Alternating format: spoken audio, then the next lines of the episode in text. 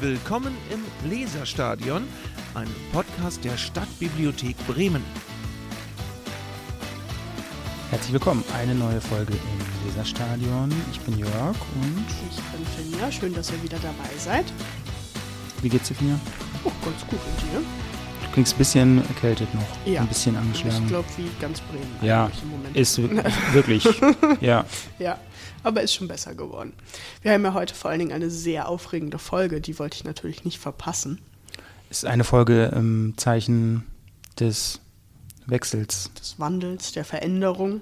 Ja, nach 31 Jahren ähm, wird ab 1. Oktober nicht mehr Barbara Liso die Direktorin der Stadtbibliothek sein, Mhm. sondern Lucia Werder wird ihre Nachfolgerin. Genau. Lucia Werder war bis jetzt stellvertretende Direktorin der Stadtbibliothek. Und Jörg, du hast dich mit ihr unterhalten, ne? Genau, wir haben das zum Anlass genommen, ein längeres Gespräch zu führen. Ja. Dann hören wir uns das jetzt mal an. Danach gibt es die Veranstaltung und das war es dann auch schon wieder. Das war's für heute. Ja, Ja. okay. Wir sprechen heute mit ähm, Frau Lucia Werder, ab 1.10. die neue Direktorin der Stadtbibliothek Bremen.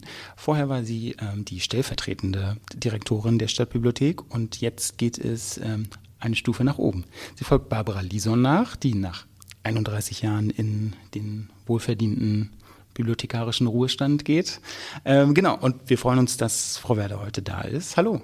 Hallo und schön, dass ich da sein darf. Das freut uns auch. Äh, wir starten ähm, mit einem mittlerweile schon fast klassischen Format. Wir machen so ein paar kurze Kennenlernfragen, entweder oder. Sind Sie bereit? Ja, Alles klar. losgehen. Okay, ein Klassiker auch sofort am Anfang. Früh oder spät aufstehen? Spät. Okay, daran schließt sich an Kaffee oder Tee? Beides. Beides. Aber morgens lieber Kaffee. Okay. Kommen, kommen Sie auf mehrere Kaffee am Tag dann so? Mm, nee, meistens bleibt es bei einem. Okay, gut. Ich, in meinem Büro ist das anders. okay. Ähm, Print oder digital? Beides. Auch beides. Okay. Ähm, Lieblingsstadtteil in Bremen? Kann ich tatsächlich gar nicht sagen, weil wir so gut tolle Stadtteile haben und ähm, jeder Stadtteil echt total viel Charme hat. Ich mag Mitte, ich mag ähm, Krüpelingen, ich mag die Fahr, ich mag Lesum, ich mag Fegesack, ich mag Hochding, ich mag Osterholz ähm, und auch überall, wo unser Bus hält. Also insofern eigentlich alle Stadtteile, wo wir auch mit Stadtteilbibliotheken vertreten sind. Ja, wunderbar. Schön. Ähm, und eine Frage noch. Frau Werner, wie häufig werden Sie in Bremen auf Ihren Nachnamen angesprochen? Oft. Und es gab tatsächlich auch schon Menschen, die scherzeshalber den Wunsch geäußert haben, adoptiert zu werden. Okay, ja, stimmt. Also, es überrascht mich nicht. Okay. Ähm, genau. Ähm, Frau Werder, Sie ab 1.10. übernehmen Sie die Direktion der Stadtbibliothek Bremen. Ähm, wir sind eine Großstadtbibliothek, äh, eine der größten in Deutschland. Ähm, freuen Sie sich? Ja, auf jeden Fall. Es ist auch, also ich, diese Bibliothek ist einfach wahnsinnig toll und die ist ja auch nicht nur in Bremen bekannt, sondern auch ähm, deutschlandweit und auch über die Grenzen Deutschlands hinaus wissen viele, was wir hier in der Stadtbibliothek Bremen für tolle Angebote ähm, haben und für tolle Services und für, was für ein tolles Team wir hier haben. Ähm, also insofern, ja, ich freue mich total darauf, die Direktorin der Stadtbibliothek Bremen zu werden. Sehr gut. Und ähm, wie kam es dazu? Können Sie was zu Ihrem Werdegang? So wollten Sie klassische Frage wäre, wollten Sie schon immer eine Großstadtbibliothek leiten? Ehrlich gesagt, hätte ich mir das nicht vorstellen können, als ich mit meinem Studium fertig war. Also ich habe ganz klassisch Bibliothekswesen studiert.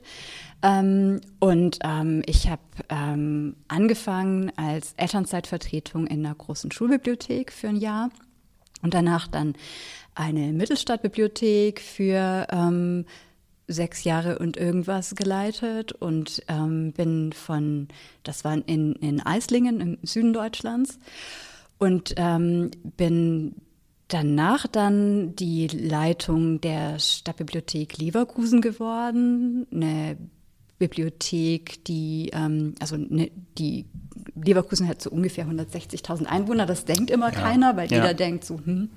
Ja, das ist typisch bei Städten in Nordrhein-Westfalen. Genau. Man, man hat sie vielleicht mal gehört und dann merkt man, dass sie 200.000 Einwohner haben, ja. Und dann ist Leverkusen halt auch noch irgendwie quasi fast mit Köln zusammengewachsen, ja. weshalb man die Dimension irgendwie so gar nicht richtig wahrnimmt. Ähm, das war tatsächlich ähm, von, ähm, also in, in Eislingen war ich für, hatte ich ein Team von fünf Kolleginnen und in Leverkusen waren es dann schon 30 Kolleginnen und ein Kollege. also ähm, dann schon irgendwie eine andere Größenordnung. Das war tatsächlich schon ein, ein, ein Karrieresprung, der irgendwie nicht so, der für mich auch überraschend kam, dass jemand mir die Leitung von so einer großen Bibliothek zutraut. Ähm, und auch wirklich ein anderes Arbeiten als in einer Stadtbibliothek, ähm, wo ich alles gemacht habe, von den klassischen bibliotheksbezogenen Aufgaben, natürlich Bestandsaufbau, Infodienst, ähm, Führungen, Veranstaltungen, aber natürlich auch klar die ähm, Vertretung auf der politischen Ebene, auf, ähm, mit ähm, anderen KooperationspartnerInnen im, in der Stadt. Ähm, und da war dann schon auch ähm, Leverkusen, war dann halt wirklich auch der Fokus viel, viel stärker auf Führung und Leitung und weniger auf klassischer Bibliotheksarbeit. Und natürlich auch klar auf ähm, Vertretung in politischen Gremien und ähm, Lobbyarbeit für die Bibliothek und ähnliches. Und ähm, da habe ich dann schon gemerkt, so, ja, das macht mir auch Spaß. Das ist auch was, was ich mir vorstellen kann. Und dann wurde die stellvertretende Direktionsstelle hier in Bremen ausgeschrieben. Und ähm, für mich war halt irgendwie schon klar, ja, Leverkusen ist jetzt die Bibliothek ist toll, aber die Stadt ist jetzt vielleicht nicht unbedingt die Stadt, in der ich für die nächsten 50 Jahre irgendwie ja. wohnen möchte. Ja, vielleicht hören auch nicht zu viele alteingesessene LeverkusenerInnen zu. okay. Also es gibt tolle Ecken in Leverkusen, ja. ganz fraglos, aber okay, es gut, ist halt einfach gut nicht gerettet. die schönste Stadt ja. Deutschlands. Ähm, also ist auf jeden Fall eine Reise wert, für alle, die noch nicht in Leverkusen waren. Auf jeden Fall gibt schöne Ecken, lohnt sich. Und deshalb war das dann halt einfach für mich so, so ein bisschen ein Weg zurück. Ich habe mein freiwilliges soziales Jahr hier in Bremen gemacht ah, okay. und kannte die Stadt schon so ein bisschen. Ah.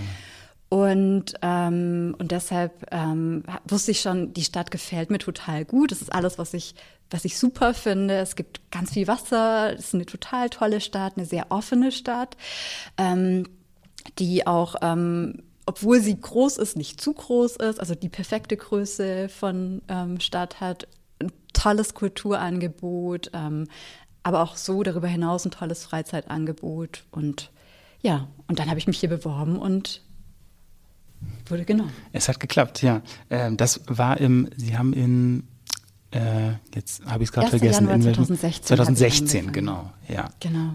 Und dann waren Sie stellvertretende Direktorin der Stadt, äh, genau, unserer Stadtbibliothek hier in Bremen ähm, mit, ähm, das heißt dann immer ähm, Leitung für die Bereiche äh, Bibliotheken, Medien, Informationen. Genau. Genau. Was ja auf den ersten Blick immer so irgendwie wie nach allem klingt. ne?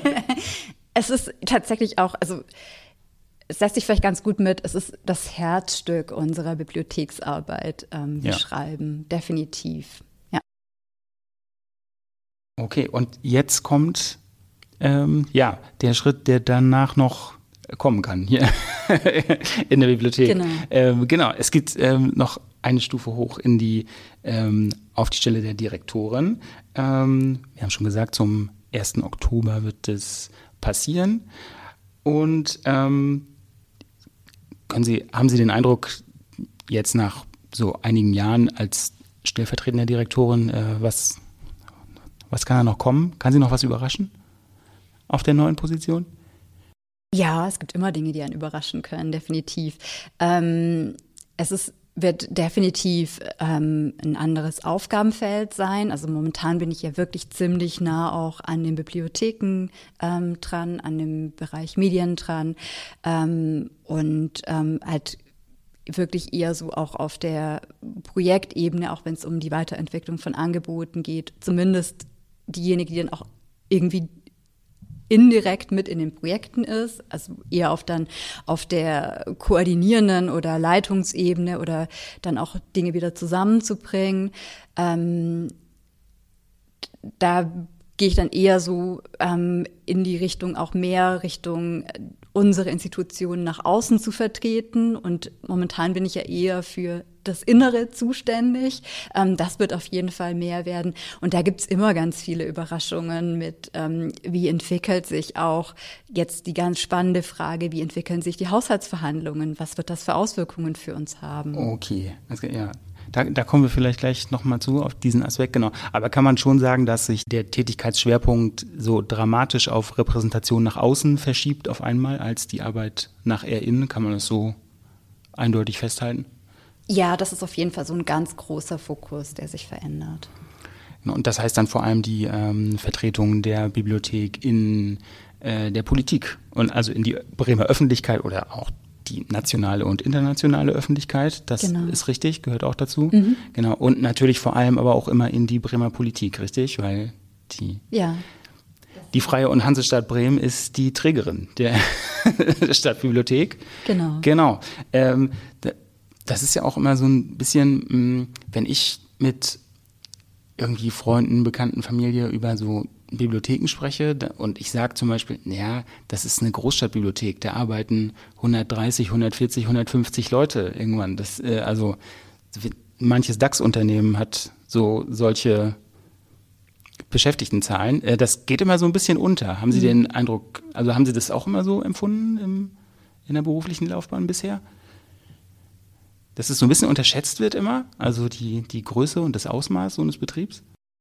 Ja, das stimmt schon. Und was ja noch hinzukommt, ist, ähm, dass dieser, ähm, dieser Gedankenschritt mit, wer gehört eigentlich alles zur Stadtbibliothek Prim, also welche Einrichtungen gehören alle ja. dazu, dass das nicht unbedingt jedem so zwingend klar ist, dass die Stadtbibliothek in Fegesack zum Beispiel oder die Stadtbibliothek in der Fahr halt Teil unseres Gesamtsystems ja. sind, sondern bei vielen ist erstmal im Kopf, ach ja, die Zentralbibliothek, das ist die Stadtbibliothek Prim, aber wir sind ja noch viele, viel mehr Institutionen ähm, und viel mehr Standorte, die wir haben als die Zentralbibliothek. Ist natürlich unser größtes Haus, aber und auch insofern ist, glaube ich, so diese Einschätzung von, wie viele Personen arbeiten hier eigentlich und man, wir brauchen ja auch noch Verwaltung und ähm, bestimmte zentrale Services ähm, für unsere ähm, Bibliotheken, die man eben gar nicht so ohne weiteres sieht, wenn man in unsere Bibliotheken kommt.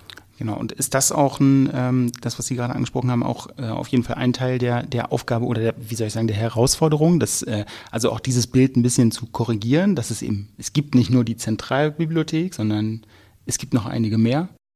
Ähm, also zumindest ist immer wieder zu betonen, wenn ja. diese Frage kommt und wenn es halt irgendwie mal so ein also auch einfach nicht so, also das zumindest auch mal nicht zwingend zu korrigieren, aber zumindest zu betonen, dass wir eben eine viel breitere Vielfalt haben ähm, an Angebot und Services und auch Standorten natürlich an der Stelle als die Zentralbibliothek.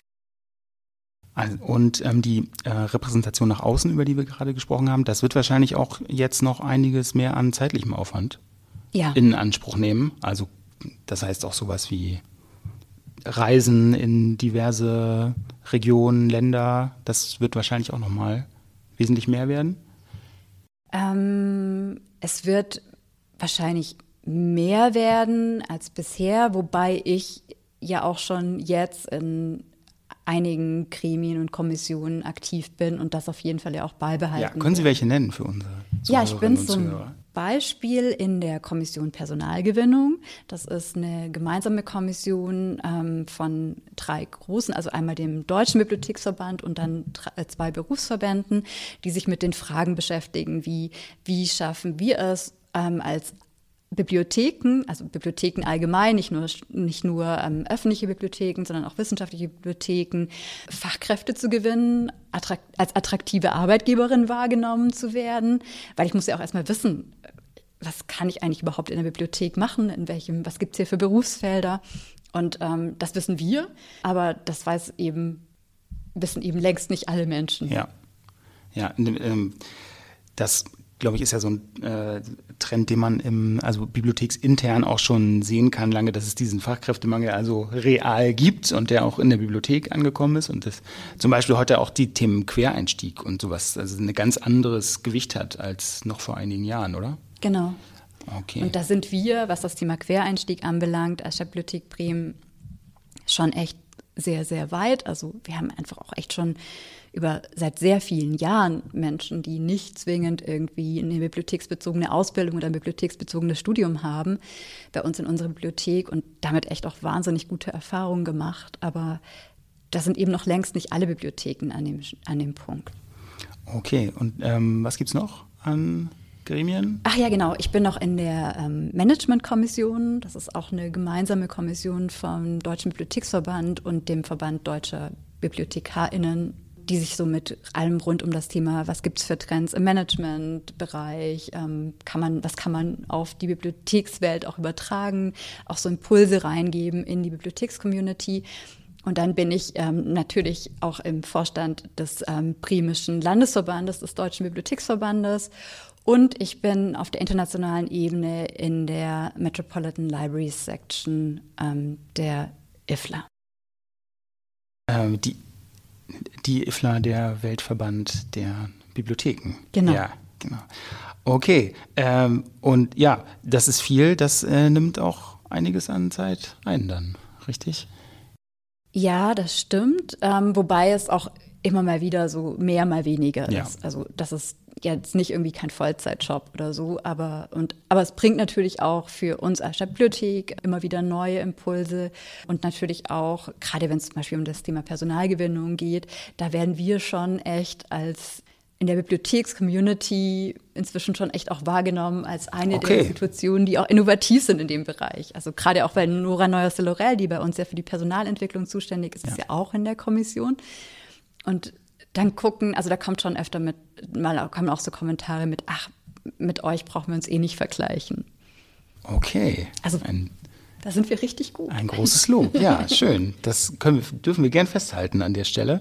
Und das heißt auch ein bisschen, wir können sehen, ähm, Themen, die die Arbeitswelt irgendwie allgemein beschäftigen, die machen auch um die Bibliothek keinen Bogen. Da sind Bibliotheken keine Inseln, sondern das betrifft die genauso wie andere Institutionen auch. Genau, also da sind wir halt auch, ich meine, wir sind Teil des öffentlichen Dienstes ähm, und das hat natürlich auch immer Einfluss auf, welches Image haben wir. Und man, wenn man, das werden Sie sicherlich auch schon oft erlebt haben, wenn man über Bibliothek spricht und ich arbeite in der Bibliothek, ist jetzt nicht irgendwie jeder sofort mit dem Bild von, was ist, was kann Bibliothek heute und was bieten wir als öffentliche Bibliothek ähm, den Menschen der, in Bremen an. Das weiß nicht unbedingt jeder. Also und das ist auch was, wo halt echt noch viele so ein, ein älteres Bild von Bibliothek im Kopf haben, wie mit, ich muss leise sein und da gibt es nur Bücher und das ist doch voll langweilig. Und ähm, genau, und insofern ist das ja auch so ein Image, das nicht immer nur zwingend modern, positiv und attraktiv ist. Ja, ähm, das stimmt. Das ist, glaube ich, irgendwie unser aller Aufgabe, so ein bisschen immer diese, weiterhin an der Korrektur dieses Bildes zu arbeiten von ähm, Bibliotheken. Ähm, da machen wir jetzt mal den, äh, den Bogen vielleicht zu ähm, gleich ganz aktuellen Themen auch. Also ihr, wir sind jetzt in fast Ende 2023. Ähm, äh, gut, man kann nie wissen, was passiert, aber im Wesentlichen ist, scheint dieser Pandemie Knick irgendwie vorbei zu sein. Also ich habe mir jetzt im Vorfeld nochmal die, ähm, die, die Zahlen angeguckt, im Vergleich zum letzten Jahr zum Beispiel. Und es ist so ziemlich alle Zahlen, die irgendwie relevante Kernzahlen sind. Also Besuche sowohl hier vor Ort in der Bibliothek als auch online, ähm, aktive Bibliothekskarten, virtuelle Besuche, Entleihungen, Veranstaltungen, alles ist enorm angestiegen wieder. Ähm, ist das jetzt in dem Sinn, also bei, bei, den physischen Besuchen zum Beispiel im Vergleich zum Vorjahr, das sind plus 40 Prozent. Ähm, ist großartig. Also ich sehe es jeden Tag auch in der Bibliothek. Also es ist natürlich total, also die anekdotische Evidenz ist gar kein Thema, das sieht man einfach. Ähm, aber die Zahlen sagen das auch ganz eindeutig. Ist das ein, ähm, ist es im Prinzip so eine Erholung der Corona-Zeit oder kann man sagen, nee, auch wenn das ist jetzt auch zu vorher sind das deutlich gestiegene gute Zahlen. Ähm, also mit Blick auf die ähm, Besuche sind wir wieder auf dem Vor-Corona-Niveau. Ja. Ähm, was die Entleihungen anbelangt, machen wir uns nichts vor, wir werden nicht mehr auf das Vor-Corona-Niveau kommen. Es ist ein allgemeiner Trend, dass Ausleihen immer ein bisschen sinken. Ja. Genau, und es ist halt auch einfach so, also da gibt es einfach so ein paar Beschleunigungsfaktoren, die Corona noch hatte. Also wenn man zum Beispiel auf die Ausleihen von ähm, Filmen oder Musik auf irgendeine Art von Scheibe guckt, dann haben wir dann ist halt ein, wird einfach total deutlich und klar erkennbar. Viele sind in der Corona-Zeit auf Streaming-Anbieter ähm, abgewandert und die werden wir auch nicht mehr mit unseren Scheiben begeistern können. Also es war vorher schon immer ein, eine sinkende Tendenz, aber da haben wir einen richtig, richtig krassen Rückgang an ähm, Entleihungen in diesen Bereichen. Währenddessen bei ähm, Büchern sind wir wieder auf dem fast wieder auf dem Vor-Corona-Niveau gelandet. Ähm, aber das ist natürlich, das macht einfach einen, schon einen nicht kleinen Anteil an unseren Entleihungen aus. Und ähm, wie gesagt, das, das wird sich einfach dauerhaft verändern. Und da haben wir auch als Bibliotheken ähm, auch nicht so ein Angebot, wo wir sagen können, das ist, wir haben ein tolles Angebot mit Filmfriend. Aber es ist halt jetzt auch nicht ein Angebot, wo ich jetzt irgendwie die Major-Labels äh, mir anschauen kann. Ja. Also ich kann mir da jetzt keinen Disney-Film angucken, ich kann mir tolle Filme anschauen, aber es ist halt ein, ein kleines, aber sehr, sehr feines Angebot. Ja, auf jeden Fall. Ähm, das, das, können wir so nochmal festhalten an der Stelle. Genau. Und ähm, bei den Büchern, ich meine, es ist weiterhin so, dass ähm, die Bücher der größte Posten im Medienbestand sind. Genau. Genau. Ähm, das wird sich vermutlich so schnell auch nicht ändern. Ähm, was, was, glauben Sie, bedeutet das für die Zukunft? Also wir freuen uns jetzt natürlich darüber, dass die Zahlen wieder so sind, ähm, wie sie sind. Ähm, aber was machen wir jetzt damit? Geht da noch mehr oder freuen wir uns und schauen mal, wie es weitergeht, demütig?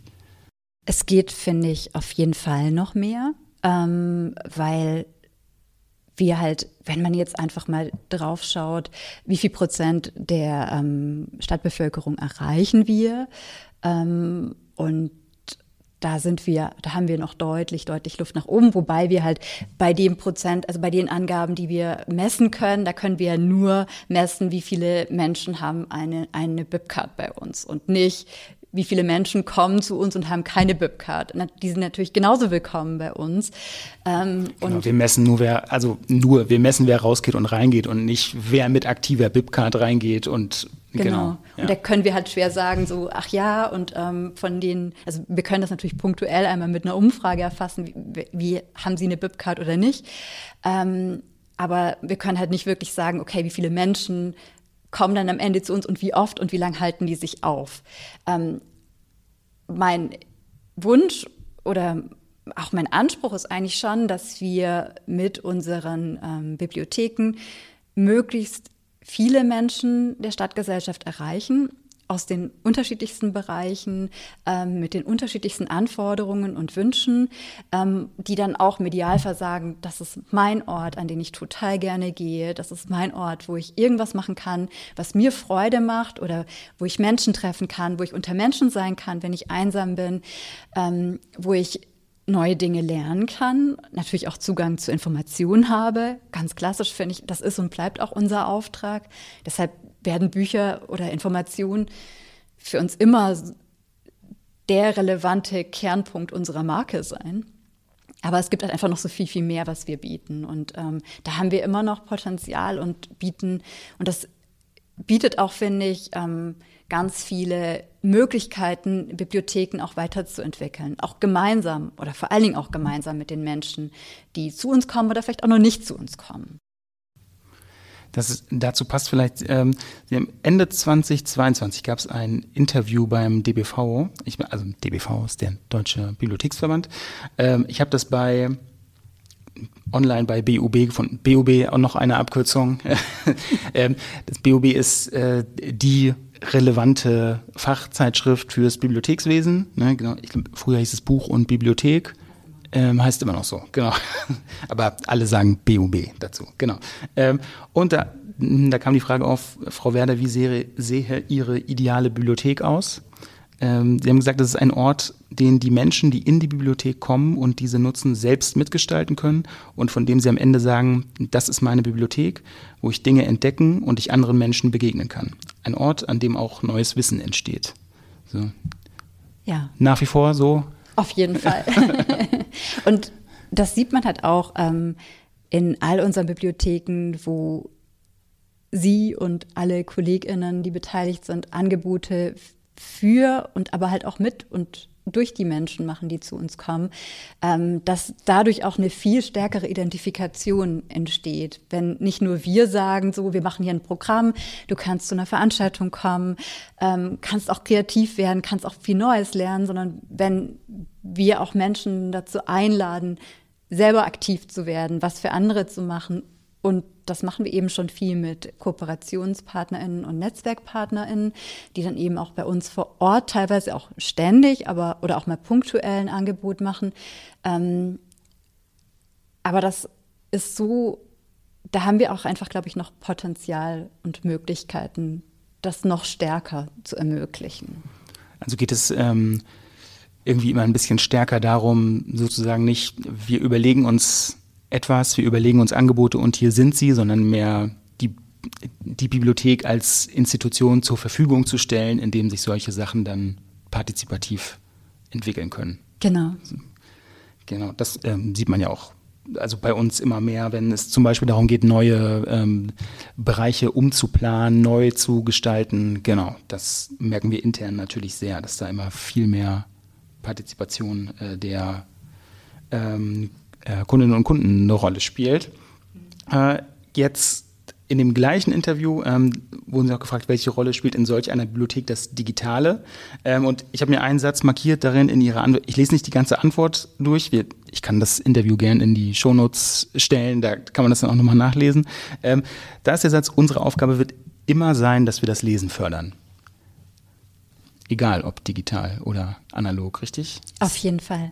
Also wir haben ja auch als ähm, Stadtbibliothek, wir sind ja ein Eigenbetrieb, ähm, wir haben ja auch über unser Ortsgesetz einen ähm, Auftrag der Stadtgemeinde Bremen erhalten.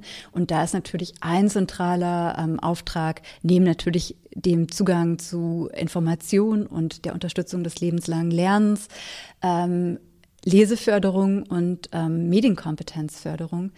Und Lebenslanges Lernen geht auch nicht so richtig ohne Leseförderung und Medienkompetenz, oder? Also genau. können wir so einfach, glaube ich, sagen, oder? Auf jeden Fall. Und wenn man jetzt auch, also egal ob man auf Studien schaut, wo es darum geht, wie ist die Lesefähigkeit von ViertklässlerInnen, wo man dann denkt, so, puh, da haben wir echt noch viel Potenzial, ähm, bis hin zu auch Fragen von funktionalem Analphabetismus, ähm, wo auch einfach noch auch genauso viel Potenzial drin steckt und wo wir als Bibliotheken auch einfach mit unseren Möglichkeiten, unseren Veranstaltungsformaten, ähm, die so vielfältig und vielseitig sind, ähm, wie Lesen und Medienkompetenz und digitale Angebote sein können, ähm, auch einfach jenseits von Schule zeigen können, hey, Lesen kann Spaß machen und soll auch Spaß machen und soll ganz viel Freude, du sollst ganz viel Freude daran haben. Und egal, ob du jetzt anfängst ähm, mit einem Comic oder ob du dir ein Hörbuch anhörst und dadurch auch Konzentration lernst und einer Geschichte zu folgen. Ähm, es gibt für jeden irgendwie das Buch oder mindestens ein tolles Buch, wo man, wo glaube ich auch jeder sagt, so, oh, da kann ich mich total gut mit verbinden und das macht mir Spaß und da, das ist finde ich was, wo ähm, wenn ich auch wirklich auch die Kolleginnen und Kollegen erlebe, wenn sie Formate für Kinder, Jugendliche, Erwachsene ähm, anbieten, ob mit Partnern oder ohne, dass, ähm, dass halt wirklich auch ganz viel Freude und Leidenschaft dahinter steht. Und die, die überträgt sich auch einfach auf viele Kinder und Jugendliche und Erwachsene. Genau, und ja, äh, Text ist Text, Text ist wichtig, können wir, müssen wir so festhalten einfach. Definitiv. Ja. Äh, Gibt es denn in, äh, für die Bremer Bibliotheken irgendwas, was in Zukunft ähm, ganz unbedingt, jetzt können wir zum Beispiel sagen beim Thema Medien, ähm, wir haben ein bisschen über 500.000 Medien, ich glaube 500 22.000 hatten wir im letzten Jahresbericht stehen. Genau, das ist fast ein Million pro Einwohner in Bremen. Mhm. Ähm, wie ist da der Trend? Wird es eher mehr, eher weniger oder bleibt es ungefähr dabei? Es wird sicherlich digitaler ja. ähm, und weniger, ähm, weniger die Medien, die man dann im Regal sieht, sondern eben auch eine Erweiterung des digitalen Medienangebotes. Da haben wir auch inzwischen auch einfach ein sehr tolles Portfolio an von Tageszeitungen, national, international, zu unterschiedlichsten Themen in Pressreader oder auch in Overdrive, ähm, bis hin zu eben auch Film. Ähm, also ich glaube, das ist definitiv was, was sich deutlich verändern wird und ähm, dadurch wird sich dann auch das Sichtbare verändern, aber die, die Gesamtzahl wird wahrscheinlich sich irgendwo in dem Bereich einpendeln. Aber wir als Stadtbibliothek haben ja auch nicht den Auftrag, irgendwie ein Angebot zu haben, damit wir ein Angebot erreichen, ja. sondern ein attraktives, aktuelles. Ja, und es muss schon genutzt werden. Genau. Ja. Also wir machen das nicht als Tapete. Ja. genau, da, äh, das ist ja auch nochmal der Punkt, dass wir eine, eine öffentliche Bibliothek sind und äh, keine, keine Archivfunktionen haben, so etwas, sondern genau, das ist schon dazu da, dass es genutzt wird, dann auch. Genau. Okay, ähm, und gibt's ähm, können wir uns vielleicht irgendwas freuen oder können wir sagen, Ziel wären zum Beispiel sowas wie zusätzliche Zweigstellen? Also wenn es auch sowas geht wie Bremer Stadtgesellschaft noch weiter zu durchdringen, also müssen wir dann vielleicht auch weiter dahin gehen, also zum Beispiel zusätzliche Zweigstellen in, in Stadtteilen vielleicht errichten, wo es ähm, zwar viele Menschen, aber noch nicht so viele Bibliotheken gibt bis jetzt? Also wir können uns ja erstmal darauf freuen, dass wir ähm, auch dank der Unterstützung vor allen Dingen auch des oder des Einsatzes des Kulturressorts, hier vor allen Dingen auch unserer Staatsrätin Carmen Emicholz, ähm, aber auch von, von wirklich super engagierten Politikerinnen und Politikern über alle Fraktionen einen zweiten kleinen Bibliotheksbus bekommen werden. Das ist super, weil wir damit halt auch die Versorgung von ähm, Grundschulen deutlich verbessern können. Der soll auch wirklich nur an Schulen und vielleicht auch an Kitas fahren. Wird noch ein bisschen dauern, bis er dann da ist und auf dem Hof steht. Aber das ist auf jeden Fall klar, dass wir den bekommen werden, was schon echt grandios ist. Das ist total toll. Da freue ich mich wahnsinnig drüber, dass sich da auch wirklich alle dafür eingesetzt haben und es da überhaupt kein, auch so allen klar war, so ja, damit schaffen wir einen echten Mehrwert, auch für Leseförderung. Ähm, und aber halt auch für niedrigschwelligen Zugang zu Medien insgesamt. Und weitere Stadtteilbibliotheken, ja, in der Koalitionsvereinbarung stehen da zwei wieder drin, was mich auch total freut, weil ich glaube, ähm, da sind nicht nur ich glaube, sondern ich weiß, da sind alle sich auch auf der politischen Ebene ähm, total einig, wie sinnvoll das ist. Es ist am Ende hat vielleicht, oder nicht nur vielleicht, am Ende ist es immer eine Frage, wie lässt sich finanzieren. Und da geht es nicht um die Frage von, nicht nur um die Frage von, wie sinnvoll es ist, sondern auch einfach am Ende knallhart um die Frage, ist ausreichend Budget da, damit man das auch dauerhaft und gut finanzieren kann, weil ich halt einfach auch laufende Kosten habe, nicht nur einmal Kosten und Insofern, ja, es wäre toll, es wäre super und wir würden uns total darüber freuen, wenn das klappt. Und inhaltlich ähm, ist das total sinnvoll, neu, dass, dass wir in mehr Stadtteilen vertreten sind mit Stadtteilbibliotheken, auch einfach, weil wir wissen, die kurzen Wege sind gerade für ähm, Familien total wichtig, die sind gerade auch für Menschen, die vielleicht nicht mehr so mobil sind, ähm, total wichtig. Und eine Stadtteilbibliothek erfüllt hat heute mehr als nur ein Ort, wo ich ähm, Medien ausleihen und zurückgeben kann, sondern das ist ein Treffpunkt im Stadtteil. Es ist ein Ort, wo ich mich aufhalten kann, also der sogenannte dritte Ort, mein Wohnzimmer, mein zweites. Ähm, das ist vor allen Dingen auch, und das machen wir, diese Erfahrung machen wir in Stadtteilen, wo ähm, besonders viele ähm, Kinder aus ähm, schwierigen sozioökonomischen Verhältnissen leben, dass es auch vor allen Dingen ein Ort ist, wo die Kinder auch mal und Jugendlichen auch einfach zusammen lernen können, auch mal in Ruhe lernen können, einen eigenen Arbeitsplatz haben. Also da ist einfach dann immer pickepacke voll ähm, mit SchülerInnen, die da sitzen, lernen, zusammen ein Referat erarbeiten. Ist ja auch hier in der Zentralbibliothek so, wenn man hier mal irgendwie mittags, nachmittags durch die Bibliothek geht, man findet keinen freien Platz mehr, weil alles belegt ist. Und ähm, das zeigt halt auch, wie wichtig solche Orte sind, ähm, die konsumfrei sind, wo ich hingehen darf, wo ich willkommen bin und wo ich nicht erklären muss, was mache ich hier, sondern wo ich einfach sein darf und machen, was immer ich möchte, aber halt auch, wenn ich möchte, ein Angebot nutzen kann oder mich informieren kann, irgendwas Neues an Technik auch ausprobieren. Ganz wichtig ist auch sowas wie Drucker oder Kopierer. Ähm, wo gibt es den heute noch? Also Dinge, wo ähm, Einstiegshürden, weiß ich nicht, technischer, finanzieller Art oder so eventuell für den Einzelnen ähm, oder nicht nur eventuell für den Einzelnen einfach sehr hoch sind, die man genau. dann in der Bibliothek erledigen oder ausprobieren kann. Mhm. So, okay. Ähm, wie ist das mit, ähm, wenn wir jetzt neue Zweigstellen, so gucken wir mal, okay. Genau.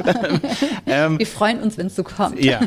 Ähm, wie ist das mit ähm, Erweiterung von Open Library Zeiten? Sie haben, Sie haben gerade schon gesagt, Bibliothek so ein bisschen als, ähm, wir haben über den dritten Ort gesprochen. Das ist ein Begriff, der im Bibliothekswesen häufig fällt. Der, also gemeint ist, der erste Ort ist mein Wohnort, der zweite Ort ist ähm, in der Regel mein Arbeitsort und dann gibt es diesen dritten Ort, also ein Ort, der ähm, zur ähm, der ein Freizeitort ist, aber der ähm, eben zu, ähm, zum sozialen Austausch und so weiter, ähm, der für mich Go-To-Punkt ist, sage ich mal so. Ne? Also so können wir das mhm. kurz zusammenfassen. Ja. Genau. Der ähm, mehr oder weniger konsumfrei, also bei der Bibliothek ist es so, da gibt es keinen Konsumzwang. Ähm, bei anderen dritten Orten ist es nicht ganz so eindeutig manchmal, aber für die Bibliothek können wir das eindeutig festhalten. Genau. genau. Ähm, und wie steht es da dann zum Beispiel mit ähm, Erweiterungen von ähm, Open Library Angeboten? Also Open Library, das heißt, ich komme mit einer Bibliothekskarte in die Bibliothek rein. Sind aber keine personalbesetzten Zeiten. Also ähm, ich kann bestimmte Standardsachen erledigen, auf jeden Fall, ähm, kann aber nicht mit Mitarbeitern an der Info sprechen, zum Beispiel. Ähm, wie sieht es damit aus? Ähm, wir haben ja in der Fahr und jetzt äh, in, auch in Fegesack, ja. ähm, in unseren beiden Stadtteilbibliotheken, haben wir das Angebot, dass man eben auch zu Zeiten, wo nicht keine MitarbeiterInnen im Haus sind, eben die Bibliothek nutzen kann mit den Möglichkeiten, die Sie eben beschrieben haben und eben auch gerade die Bibliothek als Ort nutzen kann. Ähm, die Öffnungszeiten haben wir in der Fahr jetzt auch zuletzt nochmal erweitert. Wir sind da echt auch inzwischen bei 21 Uhr, was echt schon gut ist an vielen Tagen. Ähm, und in Fegesack werden die Zeiten, da können sich alle aus Fegesack drauf freuen und Umgebung weiterhin noch ein bisschen weiter erweitert, dass das Angebot auch wirklich immer besser und immer umfangreicher wird ähm, und man wirklich auch den Ort auch zu mehr Zeiten nutzen kann. Ähm, ich muss aber definitiv sagen, dass äh, dadurch, dass es ja eine rein technische Lösung ist, also man hält dann seine BIP-Card am Eingang unter so einen Scanner und dann öffnet sich die Tür automatisch.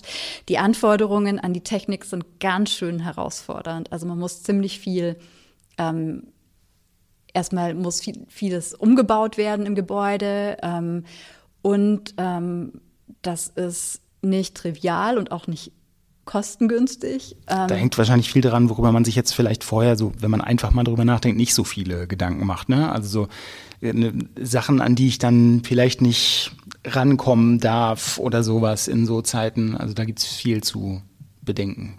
Ja, und auch ja. Technik, die zusammenwirken muss. Genau. Also Haustechnik, die dann mit der, mit dieser Software, die die ganze Türen, Beleuchtung, ja. Äh, ja. Okay. Das ist schon ganz schön tricky. Und ähm, geht halt auch nicht jetzt irgendwie einfach an allen Standorten um, umzusetzen. Und dann muss ich halt auch noch ein bisschen auch die Rahmenbedingungen berücksichtigen, wie, wo ist das Gebäude, wer nutzt eigentlich die Bibliothek, wie ist das eher ein Stadtteil, der ähm, vielleicht eher so, wo vielleicht wirklich auch ab 18 Uhr einfach nichts mehr los ist in dem mhm. Bereich, wo unsere Bibliothek ist. Oder ist das vielleicht auch ein Stadtteil, wo dann vielleicht auch zu viel los ist und man dann vielleicht auch nochmal andere als technische Lösungen finden muss? Ähm, und insofern ist es jetzt nicht, dass man einfach so weiter ausweiten kann auf alle Standorte, aber ähm, im Idealfall ist es am Ende so, dass wir an möglichst vielen Standorten oder noch an mehr Standorten ähm, Open Library anbieten. Und momentan, wie gesagt, an, in der FA und in Fegesack gibt es diese Möglichkeit. Ähm, und das ist schon toll, dass wir das auch umsetzen konnten. Ist es, also ist es aktuell geplant, das an noch einem anderen Standort außer den beiden bisherigen in der FA und in Fegesack einzusetzen? Gibt es nee. da? Nee. Aber die, erstmal steht da die Ausweitung der Zeiten da noch im genau. Vordergrund. Ja. Aber zum Beispiel sollten wir über neue Standorte sprechen, dann ist das für uns schon klar, wenn wir einen neuen Standort planen würden, ähm, dann würden wir den natürlich auch sofort mit Open Library planen, weil es viel einfacher ist, direkt im Planungsprozess ja. zu sagen, wir bauen das alles mit ein, wir berücksichtigen da alles. Und dann ist es immer noch ähm, herausfordernd genug, dass alle Technik zusammenarbeitet. Ähm, aber ähm, genau, bei bestehenden Standorten ist es aktuell nicht in Planung. Okay. Jetzt ähm, haben wir schon über äh, das Thema ähm, Auseinandersetzung über Finanzielles oder die Frage der Finanzierung gesprochen, äh, gerade auch natürlich bei so Themen wie Zweigstellen, Bau, Erweiterung und so weiter. Ähm, das ist ja auch so, das wird, glaube ich, auch manchmal ein bisschen unterschätzt. Also die Bibliothek betreibt sich ja nicht von Luft und Engagement. Also äh, wir haben im letzten Jahresbericht haben wir die Zahl bekommen. Das Budget für die Bibliothek ist 11, noch was 11,8 Millionen Euro. Ähm, das ist jetzt nicht wenig. Ähm, aber das Geld ist natürlich notwendig dafür. Und ähm, ich vermute, jetzt in der neuen Position und in der Vertretung in die politischen Gremien wird wahrscheinlich das auch ein Teil der Hauptaufgabe sein, oder? Immer um diese Finanzen zu streiten? Ähm, also jein, würde ich sagen. Okay. Ähm, also das Gute ist wirklich, dass wir auf der politischen Ebene, aber auch im Kulturressort echt total starken Rückhalt haben. Ähm, also dass das schon ähm, bei vielen sehr bewusst ist, was eine Stadtbibliothek für die Stadtgesellschaft leisten kann. Ähm, es ist natürlich aber auch klar, so wenn man auf die Gesamthaushalte guckt, dann ist der Kulturbereich immer nur ein ganz kleiner Prozentsatz des ja. Gesamtbudgets. Ähm, und was man definitiv sagen muss, ähm, auch wenn sich jetzt 11, ich glaube, es waren irgendwie 11,68 Millionen viel anhört, ähm, ist das noch nicht ausreichend für das, was wir momentan haben, weil Sie merken sie auch selber zu Hause, die Inflationskosten, die schlagen bei uns natürlich auch in gleichem Maße durch wie bei jedem anderen auch im privaten Haushalt. Die gestiegenen Energiekosten schlagen bei uns durch und das halt in einer ganz anderen Dimension als im Privathaushalt, ähm, weshalb wir, wenn wir, weshalb wir erstmal mehr Geld brauchen, um dasselbe anbieten zu können, ja. was wir jetzt gerade tun. Und dann natürlich auch der Tarifabschluss war für uns toll ähm, als MitarbeiterInnen in der, im öffentlichen Dienst, aber das kostet halt auch echt ganz schön viel Geld. Und das brauchen wir erstmal obendrauf, um das, was wir aktuell anbieten, auch auf dem Niveau aufrechterhalten zu können. Ähm, und klar, und überall steigen die Kosten und es wird nicht mehr Geld in den städtischen Haushalten geben, weshalb wir jetzt erstmal darum uns dafür einsetzen müssen. Ich würde zwar noch nicht mal, zu dem jetzigen Zeitpunkt würde ich noch nicht kämpfen, sondern wirklich auch einsetzen müssen, dafür ein ganz klares Bewusstsein zu schaffen, hey, wir haben hier erheblich gestiegene Kosten und wir reden von einer Million, ähm, die wir brauchen, um den aktuellen Stand, den wir haben. Ja, halt. Um nur das zu halten, genau. in Anführungszeichen. Und damit können wir noch nicht mal irgendwas Neues ja, machen. Ja, das stimmt. Das ja, wird herausfordernd. Ja, auf jeden Fall.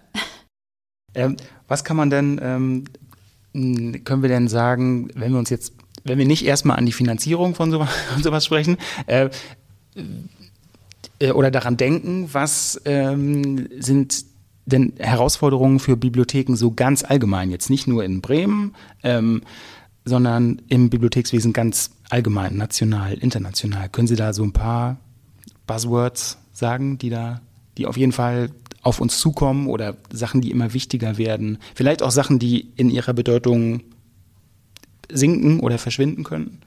Ähm, also um ganz banal anzufangen, ist natürlich die ganz große Herausforderung oder eine der ganz großen Herausforderungen ähm, die Gleichstellung von E-Medien, also E-Books und allem, was dazu gehört, ähm, mit physischen Büchern.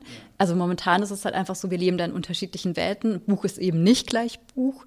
Ähm, und dass wir als Bibliotheken wirklich die Möglichkeit haben, unseren KundInnen auch wirklich die gesamte Bandbreite anzubieten und nicht nur das, was uns, was wir an, über die Verlage quasi angeboten bekommen, zu in der Regel auch völlig anderen Preisen, als der Endkunde sie bekommt. Ähm, da wirklich eine gute politische Lösung zu finden und das ist eben auch eine bundesweite Lösung, die dafür gefunden werden muss ähm, und eine Änderung ähm, auf der gesetzlichen Ebene.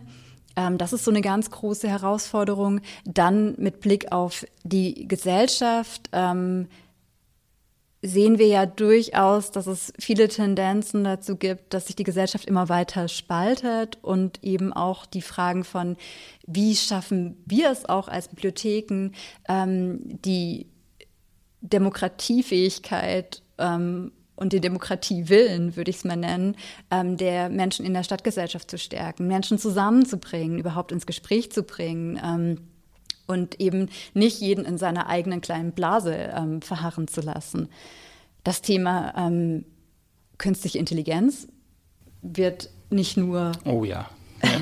ähm, wird nicht nur ähm, unsere Arbeitsfelder verändern und unsere Berufsfelder, sondern natürlich auch ähm, das, was ähm, wir an, also es bietet sowohl Chancen als auch Risiken, ähm, auch wenn man auf Fragen von wie stark ähm, wird, werden Fake News nochmal durch KI forciert ähm, und wie kann ich mich eigentlich überhaupt noch informieren und wie nehme ich überhaupt wahr, in welcher Blase ich mich bewege. Ähm, also das ist auf jeden Fall auch eine ganz große Herausforderung für uns, ähm, wo wir uns auch klug aufstellen müssen, um zu zeigen, da können wir echt auch einen guten Beitrag dazu leisten, auch Menschen miteinander ins Gespräch zu bringen, auch gerade über Fragen von ähm, Ängsten, aber auch von Potenzialen von künstlicher Intelligenz ähm, und nicht so ein, entweder ich lehne es komplett ab ähm, und versuche ein abgekapseltes Leben zu führen, was ich ja eh nicht machen kann, weil egal, wenn wir auch auf den heutigen Alltag schon schauen, wie viel ist von KI durchdrungen,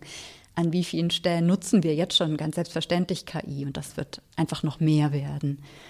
Also das waren so erstmal so ein paar und natürlich auch klar für Bremen eine ganz große Herausforderung sind natürlich auch so ähm, ganz zentrale Punkte, wie ähm, wenn man auf die ähm, Armutsentwicklung schaut. Ähm, da können wir als Bibliothek, finde ich, auch tolle Antworten finden. Und natürlich auch solche Dinge wie ganz klassisch Lesefähigkeit, ähm, Medienkompetenz. Also wie gut kann ich eigentlich mit dem Medium umgehen, die ich nutze alltäglich. Also da auch die Bibliothek als ähm, äh, ja letztendlich als, als Ort der ganz allgemeinen Bildung gesprochen und der ähm, genau die Ver, ein Ort, der helfen kann und will, ähm, die Ungleichheit zu attackieren. Ja? Genau. Also ich glaube, nee, nicht, nicht nur, ich glaube, ich bin davon überzeugt, dass wir ähm, durch die Orte, die wir bieten und die ja auch eine sehr hohe Aufenthaltsqualität bieten sollen, ähm, auch wirklich es ermöglichen können, ähm, dass wir Richtung Chancen, mehr Chancengerechtigkeit gehen. Ähm, und dass ich auch, wenn ich nicht die finanziellen Möglichkeiten habe in meinem Elternhaus, ähm, dass ich dann zumindest ähm, einen Ort habe, wo das ein bisschen ausgeglichen werden kann.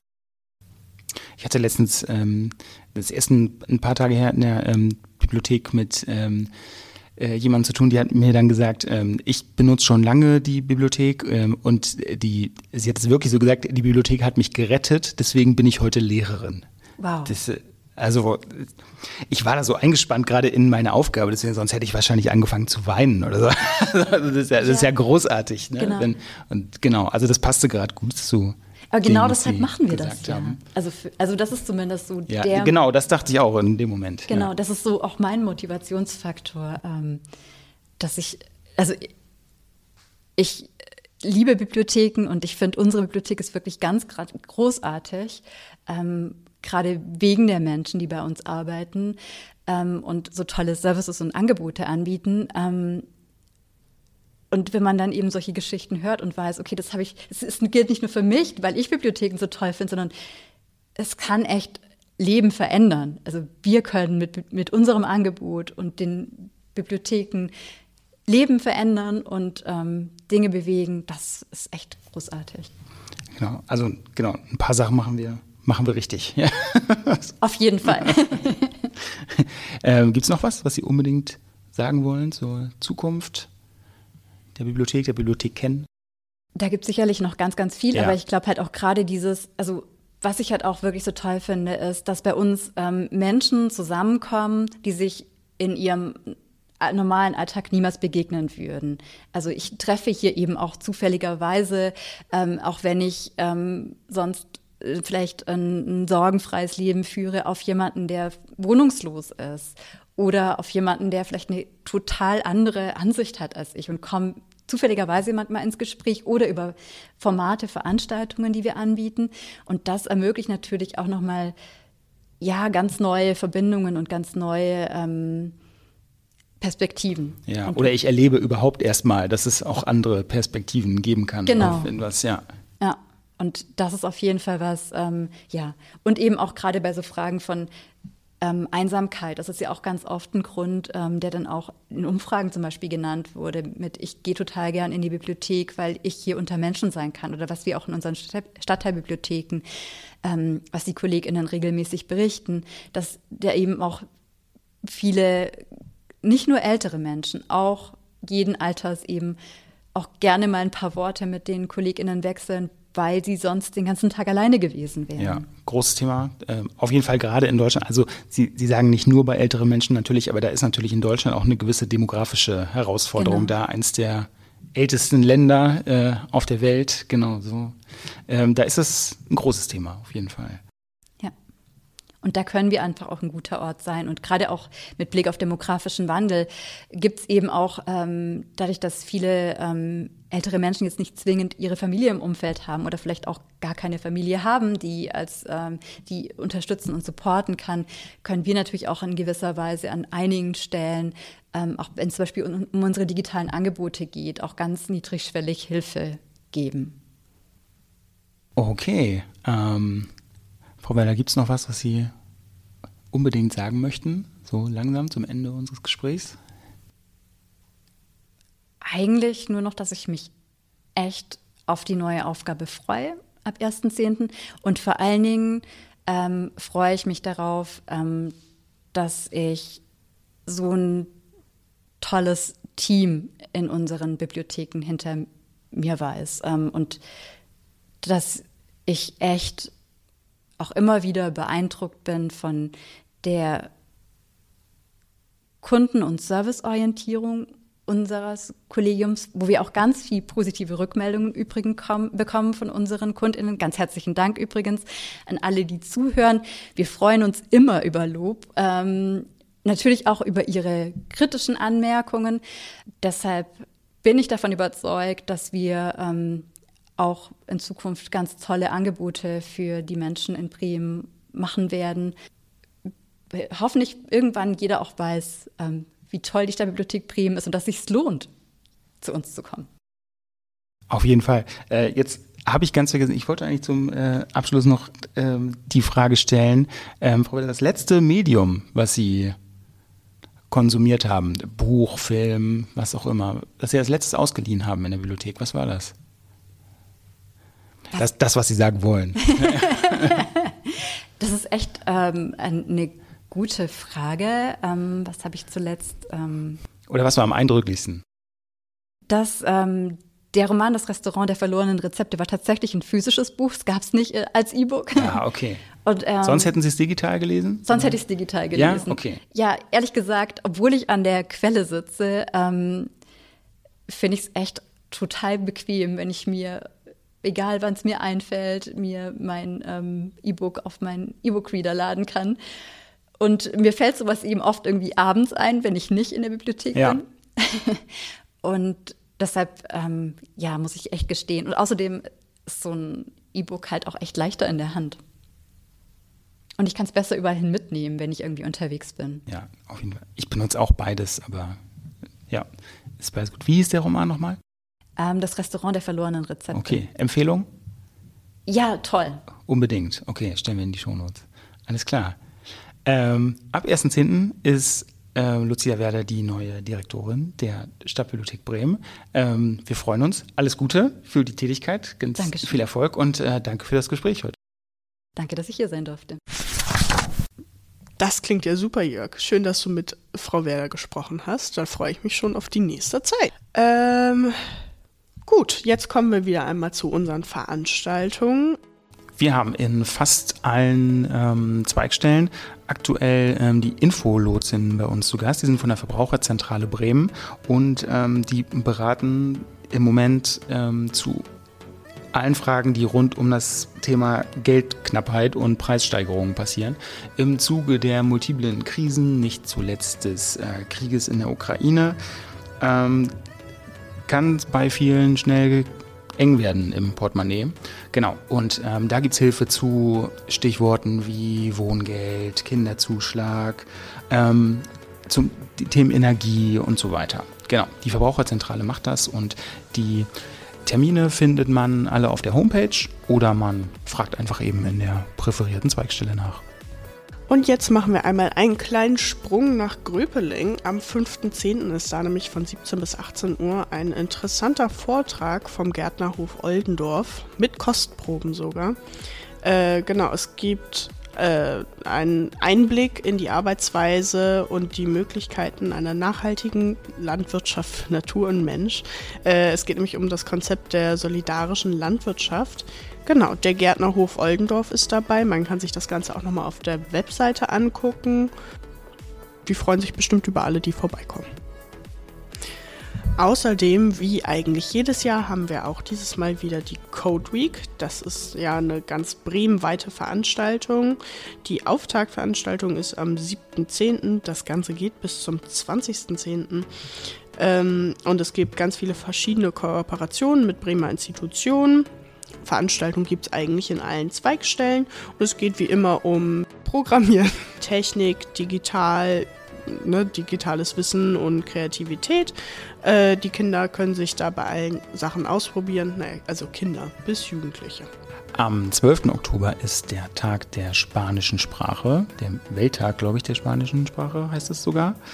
Ähm, und dazu haben wir auch in der Bibliothek wieder Veranstaltungen. Ähm, es wird einen Vortrag geben und eine Filmvorführung, also genau den 12. Oktober schon mal im Kalender anstreichen. Die Termine gibt es auf der Homepage. Das war's dann auch schon wieder. Wie immer stehen alle Infos in den Show Notes, also alle Veranstaltungen und alle anderen Sachen, die ihr gerne wissen möchtet. Genau, wir freuen uns über Feedback, ähm, über Lob, Kritik, Themen, Wünsche, Vorschläge, Fragen. Gerne an äh, per E-Mail an podcast.stabi-hb.de. Und dann sagen wir Tschüss für diesmal. Bis dann. Ciao. Tschüss. Bis zum nächsten Mal im Bläserstadion. Wir freuen uns über Lob und Kritik per E-Mail an podcast.stabi-hb.de.